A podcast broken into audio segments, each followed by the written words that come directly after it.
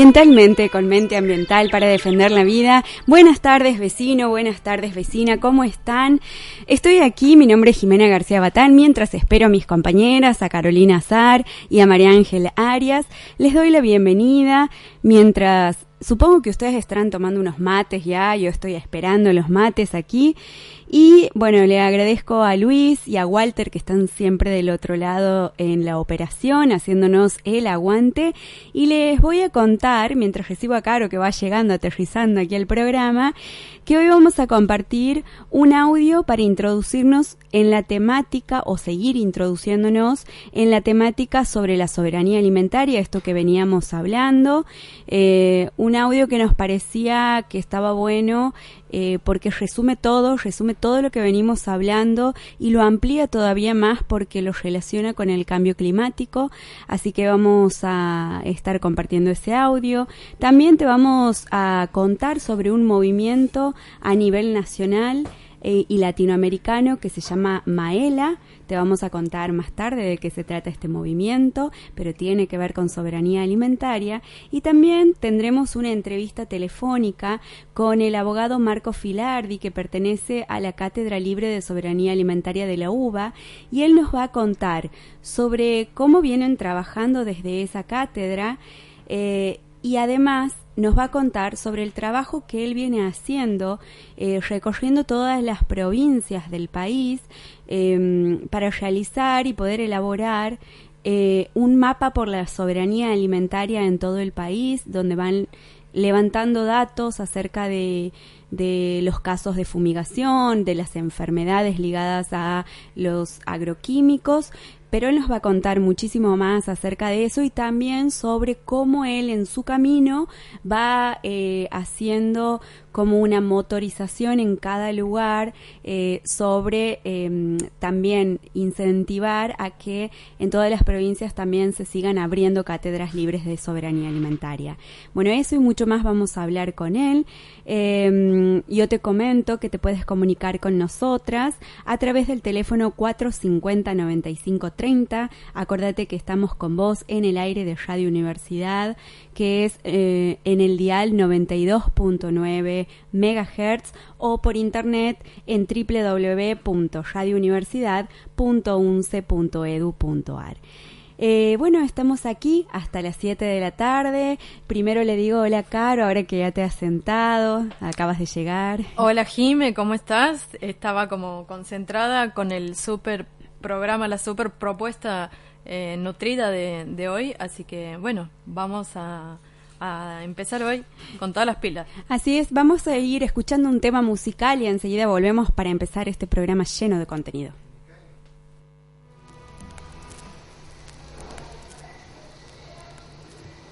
Tucumán, eh, permiso mañanizamos, nerviosa callane, porque Pachamama María Sunchi, Castón, trabajo salud, Tucumán, Tucunchista, hasta un forzato cabananchista. aja di sini buat tapak mas tekanan Dusun-dusun abiaya lakunannya. Rik cari kuspa tantan akusan Dusun-dusun abiaya lakunannya. Lapak harias pa munan akuspa Ukucuy halpa Mana tinggi cu, mana tinggi cu. Ukucuy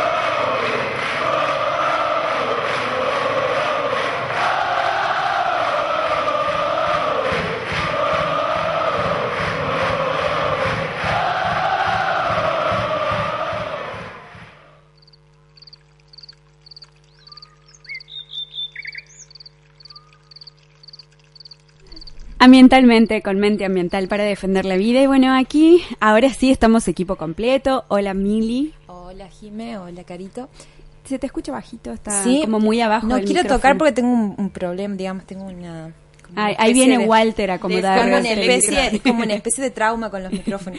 Sí, en la radio anterior en la que estábamos ah, con, la con la voz de la Pacha, eh, a ella siempre le agarraba la corriente al aire, y pegaba el grito al aire. Sabrás explicarlo vos que sabes de esas ciencias, ¿no? ¿Por qué te da corriente? no, porque a ella siempre le suceden cosas. porque ando descalzo siempre. Y en la radio ese día hacía mucho calor, esos días. En realidad por hippie. Como dijera este, una persona muy cercana a mí, por hippie pata sucia. Ah. no, no, es una, una necesidad por ahí de estar eh, cuando hace mucho calor, de estar en patas, por el, no sé, me queman los pies. Sí, sí, hippie, listo. No, no, pero no es una cuestión de hippismo. No, no, no, es una cuestión de que ya soy así. Quiere andar con los pies libres. Claro. Así es. Bueno, chicas, ¿les parece que compartamos ahorita mismo este audio que hemos traído para hoy que nos habla acerca de la soberanía alimentaria desde una visión bien global? ¿Les parece? Bueno, a ver, Walter. América Latina y el Caribe poseen un extraordinario patrimonio de culturas alimentarias. Por milenios, sus pueblos, especialmente las mujeres, vienen desarrollando una gran diversidad de conocimientos alimentarios y especies agrícolas. Estas prácticas sostenibles se siguen transmitiendo en resistencia a nuevos modelos de producción que entienden a la alimentación solamente como un negocio, Concentrado cada vez más en unas pocas corporaciones transnacionales, este modelo se propaga acaparando tierras y poniendo en riesgo otras prácticas y conocimientos. Aunque de alta productividad, este modelo genera hambre, ya que combina daños ambientales, concentración y el desperdicio de cerca de un tercio de los alimentos producidos para el consumo humano, que en la región llega a las 127 millones de toneladas por año, más que lo necesario para alimentar a las 34.3 millones de personas con hambre. El 73% de esta pérdida se da en las distintas fases desde el procesamiento hasta el consumo, lo que da cuenta de un modelo fallido, que además acarrea consecuencias ecológicas. La soberanía alimentaria es la alternativa sostenible, ecológica y equitativa frente a este modelo fallido, e incluso la solución a la crisis alimentaria y a la emergencia climática actual, Veamos por qué. El modelo corporativo capitalista entiende a la alimentación como negocio. Su objetivo es el lucro, sin importar los impactos ecológicos y sociales. Prioriza las exportaciones, expandiéndose a través del libre comercio, donde los precios de los alimentos son fijados por los intereses especulativos del capital financiero. La soberanía alimentaria defiende el acceso a la alimentación y al agua como derechos fundamentales prioriza los mercados locales, activando a las economías locales y nacionales con productos frescos y sanos, promoviendo intercambios solidarios y transparentes como el comercio justo. La industria fabrica masivamente alimentos de bajo costo y pobres en nutrientes, imponiendo una cultura alimentaria basada en lo sintético. Esto ha generado un auge en enfermedades y desequilibrios en la salud.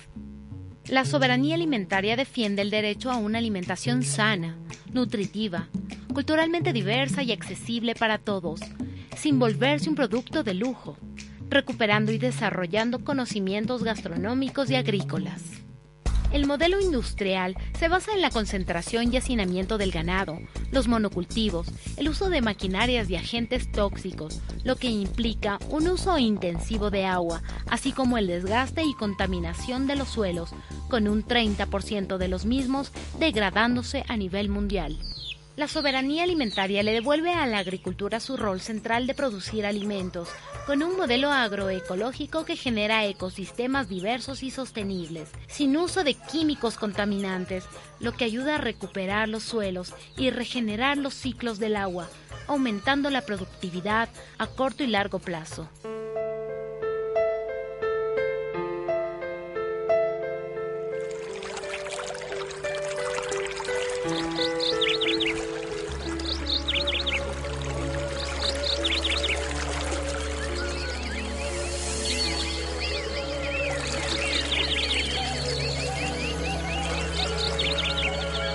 Ambientalmente con Ente Ambiental.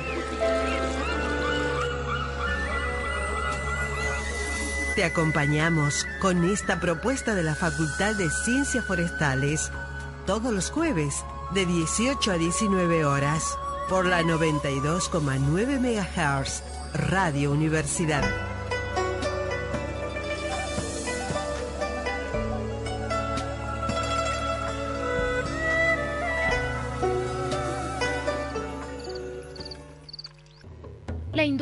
Centrado en la reproducción de unas pocas variedades con el 70% de la alimentación proveniente de apenas 12 especies vegetales.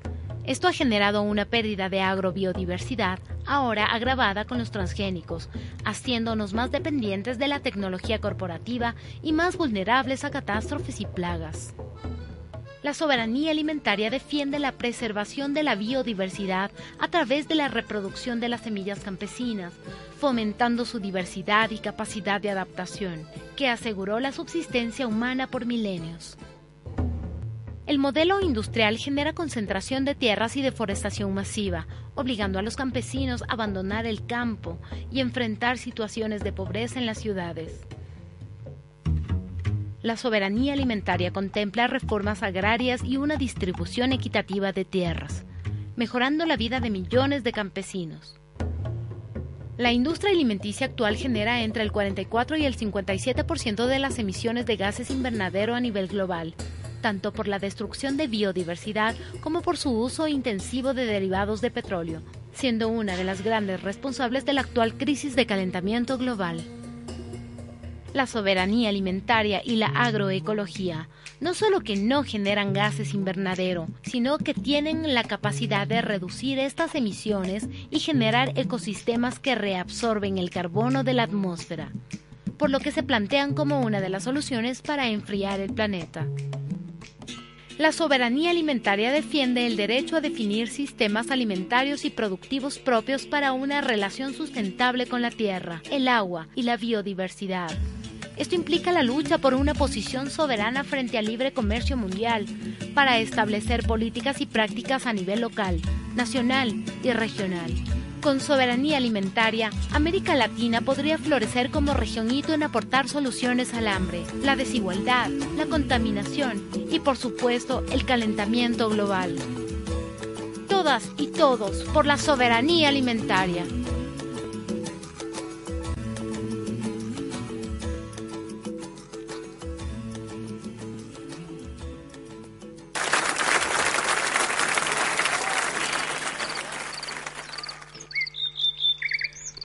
Y ahí, entre aplausos y pajaritos, volvemos. Eh, después de haber escuchado este audio que nos resume muy bien eh, acerca de lo que es y lo que abarca el concepto de soberanía alimentaria, no queríamos dejar de compartirlo porque venimos hablando hace mucho tiempo de este tema y vamos a seguir hablando porque es muy amplio y nos parece muy importante ahondar un poco. Y bueno, les comento por si lo quieren buscar, lo pueden encontrar en YouTube como Todos por la Soberanía Alimentaria, lo buscan y es un muy buen material para poder trabajar con los chicos de la escuela, en diferentes espacios, eh, qué sé yo, de organizaciones vecinales, en donde uno quiera eh, trabajar toda esta temática, se puede trabajar también con comunidades campesinas para empezar a hablar un poco de esta temática de soberanía alimentaria y también de, de visibilizar todo este este sistema y este modelo agroindustrial del que siempre venimos hablando, entonces les recomendamos este, este videíto que también es muy gráfico, bueno, nosotros aquí en la radio mm, solamente podíamos eh, acudir hacia el recurso auditivo, así que bueno, no queríamos dejar de compartirles. Chicas. Eh, sí, es, es bastante, bastante eh, integrador el mensaje que deja este audio. Eh, este video y, muestra, digamos, todas la, contraparte, digamos, de lo que significa este modelo con la alternativa esta, ¿no? Y, bueno, como dicen el movimiento Maela, movimiento agroecológico, eh, para América Latina y el Caribe, la, la, agroecología no es solo una alternativa para la agricultura convencional, sino es una adopción sino que su adopción es un imperativo para la sobrevivencia humana. Mm. ¿no?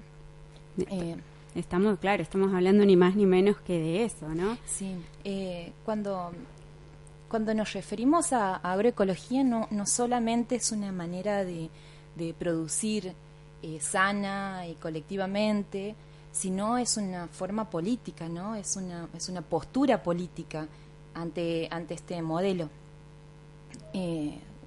Ahora les voy a comentar un poco sobre, eh, digamos, cómo surgen este, los movimientos estos agroecológicos, eh, ya que, ¿te parece? Sí, claro, habíamos Bien. dicho que íbamos a contar hoy de qué se trata, ¿no? Esta movida que se llama Maela y que se da a nivel nacional y a nivel Latinoamérica, ¿no? y del Caribe. Sí, no solamente es una, digamos, eh, seguramente deben haber muchos movimientos eh, particular, eh, individuales de, de agroecología, pero eh, siempre cuando hay un movimiento se generan cosas muy buenas, salen cosas muy buenas de los movimientos. Y este movimiento este, surge en el año 89, tras una crisis económica de, ese entonces, y este, se constituye de manera formal en el 92. ¿Qué es Maela? Maela es un movimiento que articula organizaciones campesinas, eh, pequeños y medianos productores, comunidades indígenas, comunidades sin tierra, eh, consumidores, universidades y organizaciones sociales, que de- defienden la agroecología como un enfoque orientador para propuestas de desarrollo eh, agroalimentario y rural. Eh, ¿Por qué decimos que eh, es un movimiento? Porque este, es un movimiento social plura- plura- pru- pluralista, perdón, Pluralista. democrático, multicultural, cuyo objetivo es centrar la defensa de la agricultura agroecológica campesina y de pequeños productores para la provisión alimentaria. Actualmente existen alrededor de 20 países que conforman este movimiento. Eh, A través de eso se forman 210 organizaciones articuladas en tres regiones, en Mesoamérica, en el Caribe, en la región andina y en el Cono Sur, que representan a más de un millón de campesinos, indígenas y pequeños productores. Eh, yo he tenido la posibilidad de, de participar de uno de los, de los encuentros que se ha hecho aquí en Santiago del Estero a través Santiago de, forma parte del Sí, movimiento. sí, hay algunas organizaciones algunas y campesinos que forman parte del, movimiento. Eh, y este, habían representaciones, representantes de diferentes provincias de aquí de la Argentina, de misiones, sobre todo, había en misiones muy fuerte el movimiento. Y lo que, eh, lo que ha sido, ha sido eh, eh, bastante eh, es un motor, digamos, para muchas cuestiones. Yo creo que desde el movimiento Maela surge esta, esta iniciativa de hacerle frente a lo que es la ley de semilla, ¿no? Porque Claro. Eh, no solamente eh, pasa en Argentina, así que no que el tema de semillas pasa en, en, eh, digamos, en el resto de, América Latina. Y bueno, es una preocupación. Entonces, este, a través de estos movimientos van surgiendo eh, un montón de, de- de prácticas, de, saberes, de aprendizajes, de intercambio. ¿Cuáles son los objetivos del, de- del Maela? A través de este movimiento eh, se hacen, digamos así, como la UAC, ¿has visto? Como la Unión de Asambleas, se reúnen cada, cada tanto en el año y este, intercambian, intercambian, hacen eh, intercambios de semillas, intercambios de, taller, eh, de, saberes, talleres y un montón de, de actividades. Eh, los objetivos son impulsar, comunicar, accionar, reflexionar y eh, generar intercambios de saberes entre campesinos y productores brindan debates y reflexiones políticas, eso eh, porque por eso hace rato comentaba que, la agroecología tiene mucho de política, porque es la forma, digamos, en donde pensar, pensar esta forma de vida como una alternativa, como una forma integral, eh, que no solamente eh, nos favorece en cuanto a la, economía eh, social, a la economía, a nuestra alimentación, sino también como una forma de vida es una, una alternativa, eso es lo que eh, eh, muchas personas y organizaciones pedimos ante, eh, porque cuando vos preguntas eh, cuando te pregunten, bueno, vos estás en contra de este modelo agroexportador que lo único que hace es contaminar, saquear y, destruir el ambiente. Pero ¿qué alternativas tenemos? Bueno, una de las alternativas es la agroecología. Mm. La, agroecología es, es, algo transversal y eh, política porque forma, digamos, forma a las comunidades, forma al, al campesino acerca de sus derechos, de su forma de vivir y del buen vivir sobre todo. Actualmente el movimiento es un referente político que expresa una visión integral de la agroecología, de la propuesta, ¿no? que conjuga aspectos sociales, ambientales, económicos y culturales, elemento indispensable para garantizar la, soberanía alimentaria como derecho de los pueblos, como alternativa frente al neoliberalismo y la globalización de la economía de mercado, excluyentes y discriminatorios de las culturas y saberes de nuestros pueblos.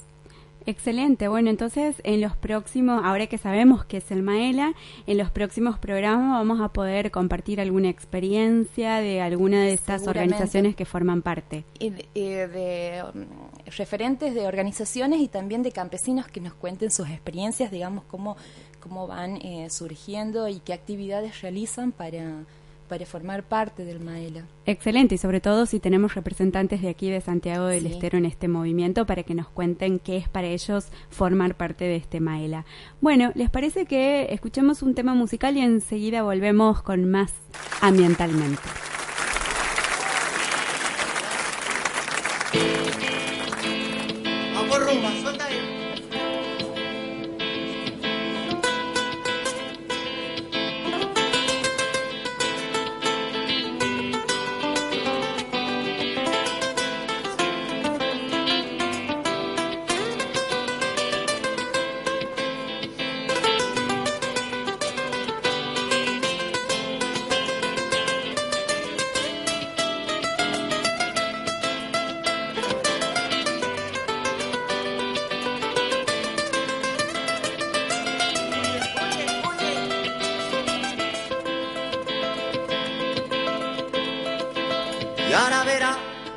tener la sala rota. Y ahora verá lo que sufrí con la derrota. Lo que me hizo tu maldad no tiene nombre, pero ha llegado sin piedad el contragolpe.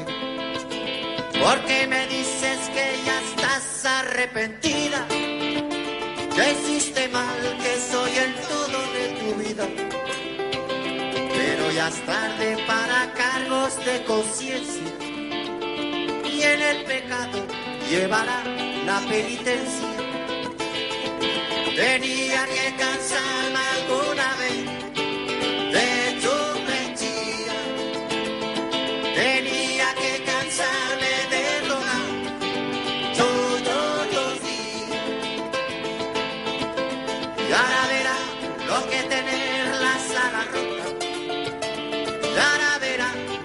sufrí por la derrota, por libertad.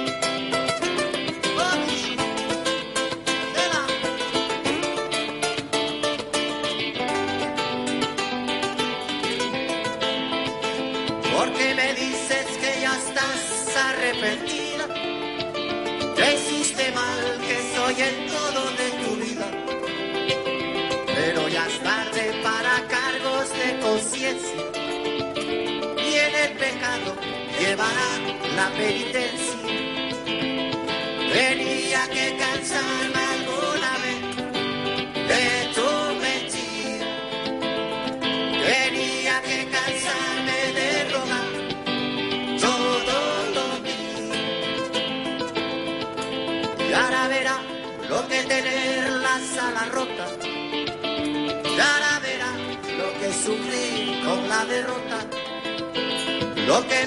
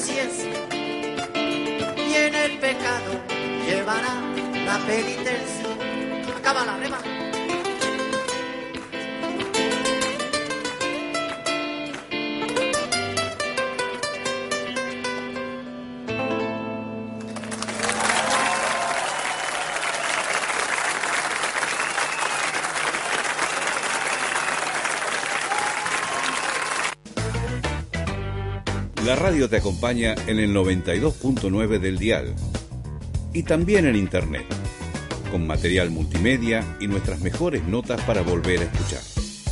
Encontranos en www.radiouniversidad.unce.edu.ar.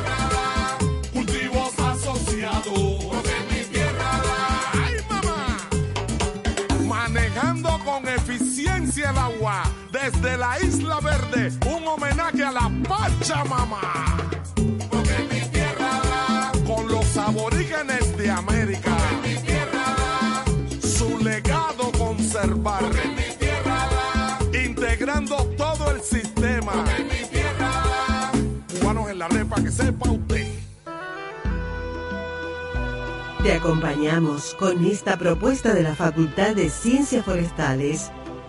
Ambientalmente, con mente ambiental para defender la vida.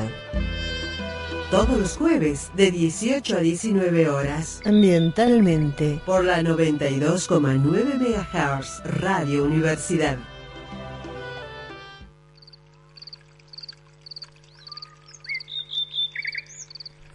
Y aquí seguimos con Ambientalmente, con Mente Ambiental para defender la vida. Y como te habíamos contado, vamos a estar charlando ahora con un abogado que se llama Marco Filardi, que él pertenece a la Cátedra Libre de Soberanía Alimentaria de la UBA y está al aire. Hola Marcos, muy buenas tardes. Aquí te saludan Jimena García Batán, María Ángel Arias y Carolina Azar. ¿Qué tal? Muy buenas tardes. ¿Cómo andan ustedes? Bien, todo Bien, bien. bien. Aquí estamos hablando de soberanía alimentaria, Marcos, así que, que queremos que nos cuentes un poco de qué se tratan estas cátedras libres de las que formas parte. Las cátedras libres de soberanía alimentaria son ya 14 espacios constituidos en 14 universidades públicas nacionales que pretenden dar el debate sobre el modelo alimentario. Básicamente, hacia adentro de la universidad, generar ese debate y también desde la Universidad Pública Nacional de cara a la sociedad.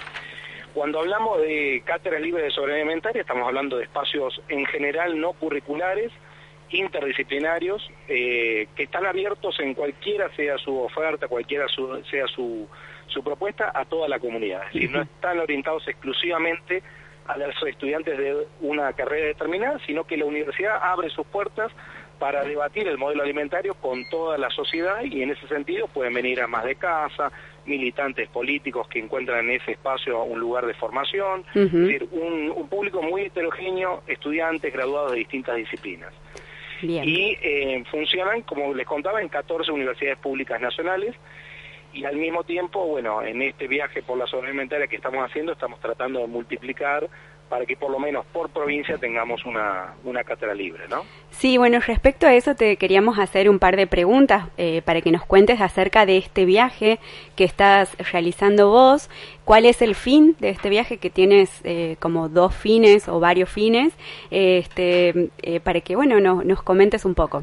Yo, eh, antes que quisiera hacerte una pregunta sobre las cátedras libres, eh, ¿cuál es la repercusión que tienen eh, en, las distintas cátedras si, esta convocatoria, digamos, a la sociedad en que está abierta, eh, digamos, este, hay mucha presencia, digamos, de gente que no sea de la universidad?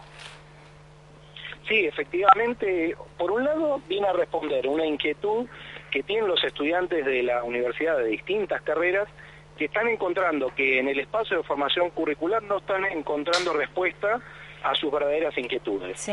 Eh, y esto tiene que ver con un cuestionamiento mucho más profundo a cuál es la finalidad de la ley de educación superior que está vigente en Argentina, qué tipo de formación están recibiendo nuestros alumnos, nuestros futuros profesionales en las distintas universidades públicas y que tiene que ver también con cómo las empresas multinacionales están entrando muy fuerte en las, eh, en las universidades públicas nacionales y como consecuencia de eso eh, toda la currícula apunta un poco a legitimar el modelo alimentario dominante. Por eso, por un lado, tenemos, en, dependiendo de cada cátedra, más o menos un 40, entre un 40 y un 50% de alumnos de esa carrera en la cual se inscribe la cátedra libre, pero al mismo tiempo compartiendo, intercambiando saberes, eh, coexistiendo con eh, gente que viene de afuera y que viene de afuera también preocupada por la alimentación, preocupada por saber cómo se producen esos alimentos que están llegando a nuestra mesa, quién los produce, cómo los produce, para qué los produce, para quién los produce. Entonces, se da esa conjunción muy interesante donde en esos espacios de las cátedras libres están compartiendo eh, los estudiantes de una o varias carreras graduados junto con la- el público el público en general y por eso la repercusión es muy importante nosotros hemos hecho actividades desde la cátedra libre de alimentaria en la escuela de nutrición que han venido más de 2.000 personas Ah, lo cual genial. habla de una inquietud instalada Sí. en el seno de la sociedad cada vez mayor respecto al sistema alimentario. Sí. Sí, Caro. Eh, Marcos, Carolina te saluda. Eh, te Hola quería... Carolina, ¿qué tal? ¿Cómo va? Quería preguntarte, eh, vos mencionas de que bueno las cátedras libres vienen como a cubrir una, una demanda respecto de los vacíos que hay, o, bueno, no vacíos, sino espacios que se legitiman en, en, la- en lo curricular, ¿no? Y mm, mi pregunta es, ¿qué debates, a partir de esa como incongruencia entre lo curricular y lo que no está dicho o no debatido, qué debates son los más eh, candentes, digamos? ¿Qué es lo que más se ha habilitado en la discusión en el último tiempo sobre el modelo alimentario? Bueno, básicamente eh, el modelo de la soberanía alimentaria se erige como un paradigma alternativo a este modelo alimentario dominante basado sobre todo en los agronegocios destinados a la exportación, vinculados a lo que se llama mal revolución verde, el paquete tecnológico asociado, es decir, el uso de semillas genéticamente modificadas, resistentes herbicidas, y un uso absolutamente indiscriminado de agrotóxicos. y al mismo tiempo se cuestiona el modelo supermercadista como un modo hegemónico de distribuir los alimentos en el seno de la sociedad y por el contrario aboga por acortar las cadenas de comercialización y acercar a los productores con los consumidores. Eh, las facultades de ciencias agrarias, de agronomía, de, las distintas universidades públicas nacionales, lamentablemente en líneas generales, están en un gran porcentaje orientadas a formar ingenieros agrónomos que terminan siendo administradores eficientes de venenos o de, o de agrotóxicos, ¿no? Y hay un montón de inquietudes vinculadas al modelo productivo que no están encontrando ni siquiera eco, ni siquiera respuesta. Lo mismo le pasa a los estudiantes de nutrición, fíjense mm. qué interesante, los propios estudiantes de nutrición ya hace seis años que se dieron cuenta que en, la, en su carrera de nutrición los están formando para eh, prescribir dietas para la clase media urbana, pero mm. no cuestionan todo el modelo productivo, es decir, cómo se están produciendo en Argentina los alimentos que ellos mismos van a aconsejar desde el consultorio, desde su espacio profesional, que las personas tienen que, consumir. Y por eso decidieron ellos mismos darse un, ámbito de formación paralela a la carrera, que son los Congresos Nacionales de Estudiantes de Nutrición, ya hace seis años que los hacen, donde ellos deciden qué temas abordar y quiénes eh, invitan a abordarlos, porque se dan cuenta que eh, es necesario abordar ciertos temas que la universidad no está abordando. Lo mismo nos pasa a, la, bueno, a los abogados, a los estudiantes de abogacía que nos están formando para ser administradores eficientes de, de conflictos y no estamos entendiendo que en definitiva el derecho no es más que una expresión social de una determinada estructura, ¿no? Claro, bueno, esto vos comentabas eh, cuando has pasado por Santiago del Estero, qué loco que hay que salir a buscar cátedras libres cuando en teoría las cátedras debieran ser libres de por sí y no tener toda esta influencia ¿no? que vos comentabas de las empresas, de las grandes empresas, de las multinacionales. Efectivamente, esto debiera ser curricular y por eso yo digo, el primer debate que generan las cátedras libres es el debate hacia adentro de la universidad. Mm. Es decir, ¿cuál debe ser el rol de la universidad pública en, en frente a este sistema alimentario. ¿Es de legitimación o es de un análisis crítico, es un cuestionamiento, es propositivo, tiene que proponer algo distinto, una salida distinta, que es la que en definitiva nos está reclamando la, sociedad. Y otro tema muy crítico que tenemos que poner en la discusión pública es el financiamiento privado de las universidades públicas nacionales.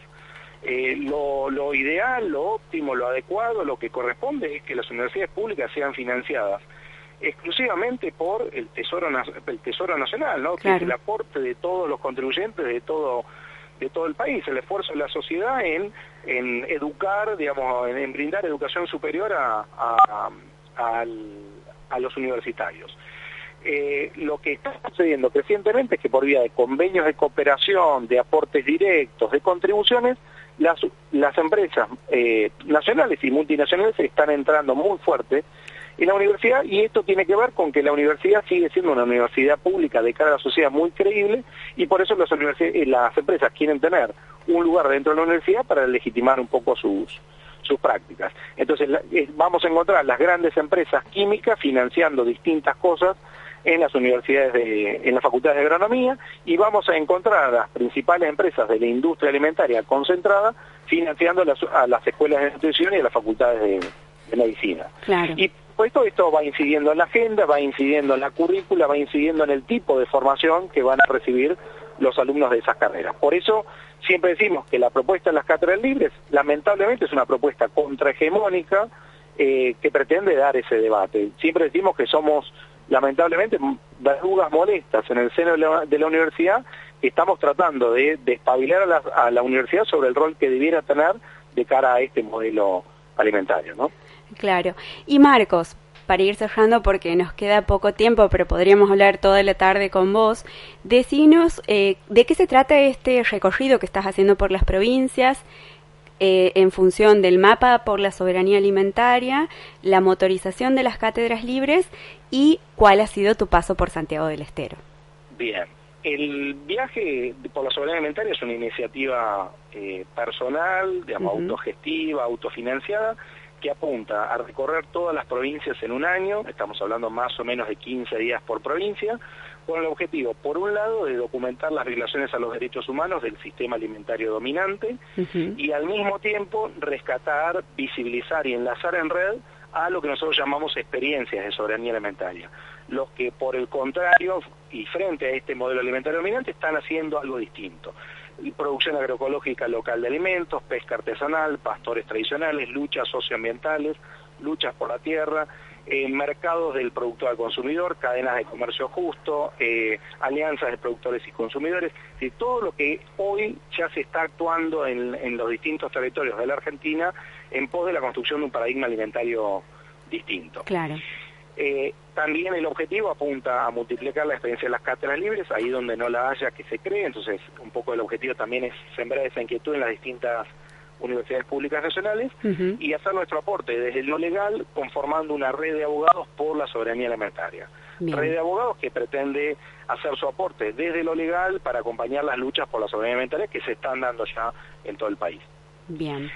Y concretamente la agenda en Santiago del Estero ha sido muy nutrida. Bueno, ahora yo ya estoy en, en la provincia de Santa Fe, en Rosario, pero la agenda en Santiago del Estero ha sido muy nutrida. Comenzó en Villa Ojo de Agua, en la UNICAM, en la Universidad Campesina de- del MOCASE, el Movimiento Campesino de Santiago del Estero, que eh, logró, logró arrancar, o sea, tuve la, la oportunidad de estar en, la, en el fin de la primera semana de esa, de esa universidad campesina, que es un modelo para, para todo el país porque es, es única.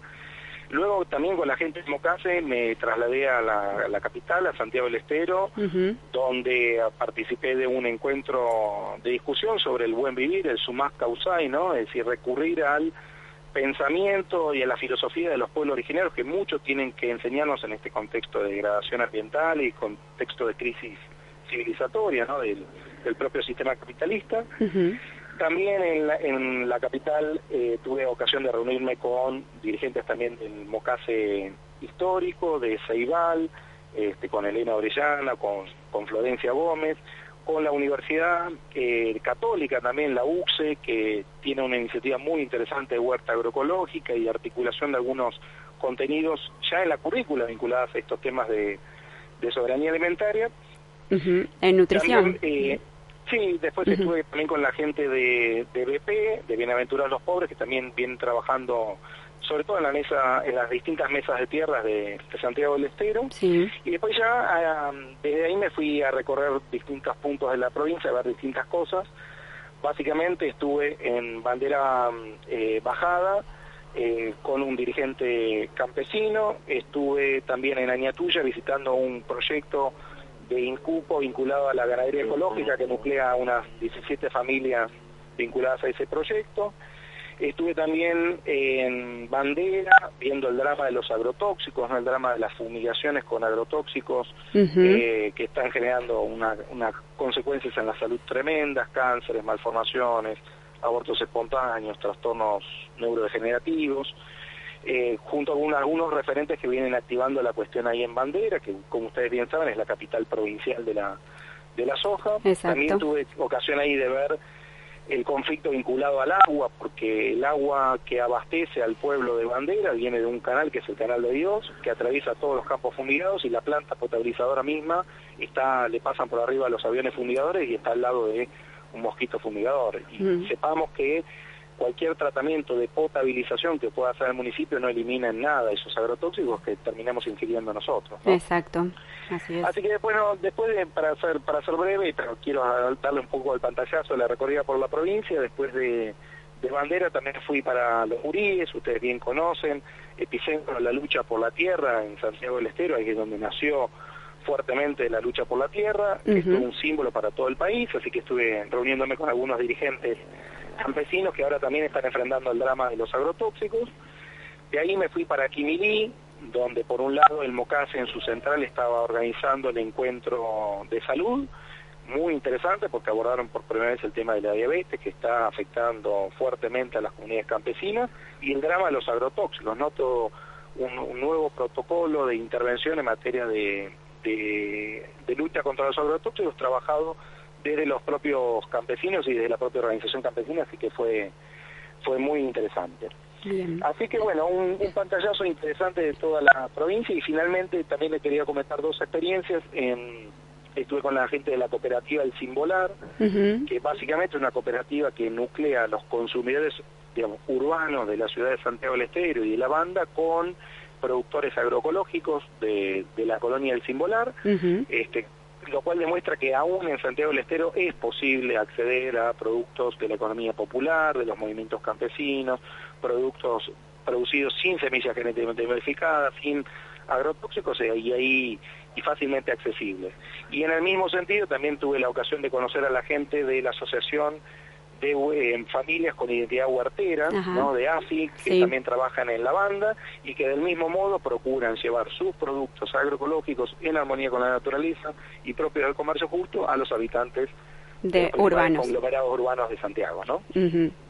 Bien, Marcos, entonces te ha llevado como una, una gran experiencia vivida por eh, un recorrido bastante amplio en Santiago del Estero. Sí, y en el mismo sentido, en, en las distintas instancias transmití la inquietud y la necesidad de que Santiago del Estero, con todo lo que tiene para enseñar a todo el país en materia de lucha por la tierra, en materia de lucha campesina y de organización campesina, pueda también eh, ser parte de esta red de cátedras libres de soberanía alimentaria. Esta inquietud quedó planteada en la, en la UNCE, en la Universidad Nacional de Santiago del Estero, donde hay buenas perspectivas a partir de una articulación de los distintos movimientos campesinos, eh, también en la UXA, en la Universidad Católica, y también que la UNICAM Sur y la, Universidad Campesina se vinculen al mismo tiempo a la, a la red de cátedras libres.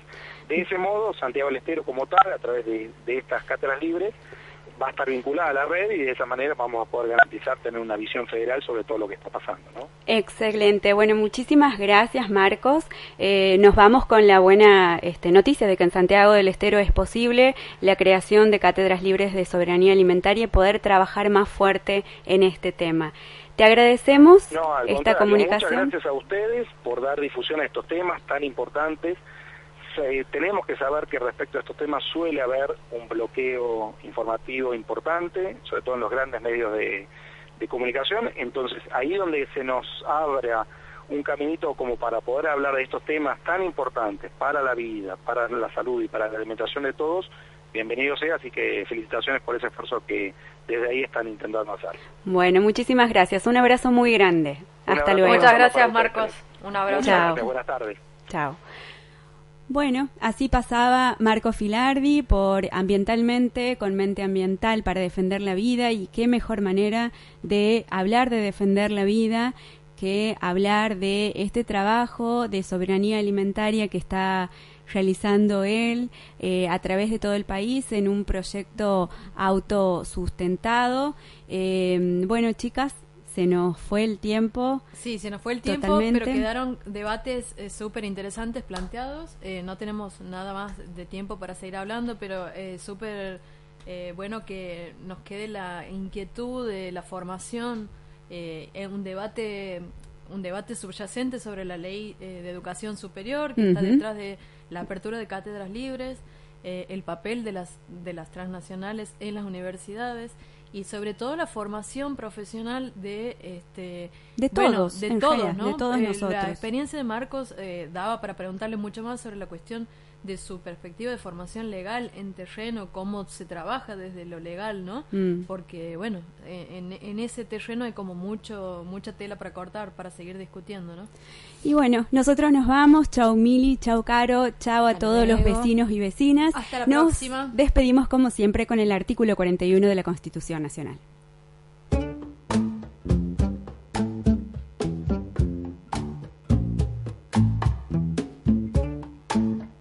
Artículo 41. Todos los habitantes gozan de derecho a un ambiente sano e equilibrado, apto para el desarrollo humano y para que las habilidades productivas satisfagan las necesidades presentes sin comprometer la de las generaciones futuras. Y tienen el deber de preservarlo. El daño ambiental generará prioritariamente la obligación de recomponer según lo establezca la ley. Las autoridades proveerán a la protección de este derecho, la utilización racional de los recursos naturales, a la preservación del patrimonio natural y cultural y de la diversidad biológica y a la información y educación ambientales. Corresponde a la nación dictar las normas que contengan los presupuestos mínimos de protección y a las provincias las necesarias para complementarlas, sin que aquellas alteren las jurisdicciones locales. Se prohíbe el ingreso al territorio nacional de residuos actual o potencialmente peligrosos y de los radioactivos.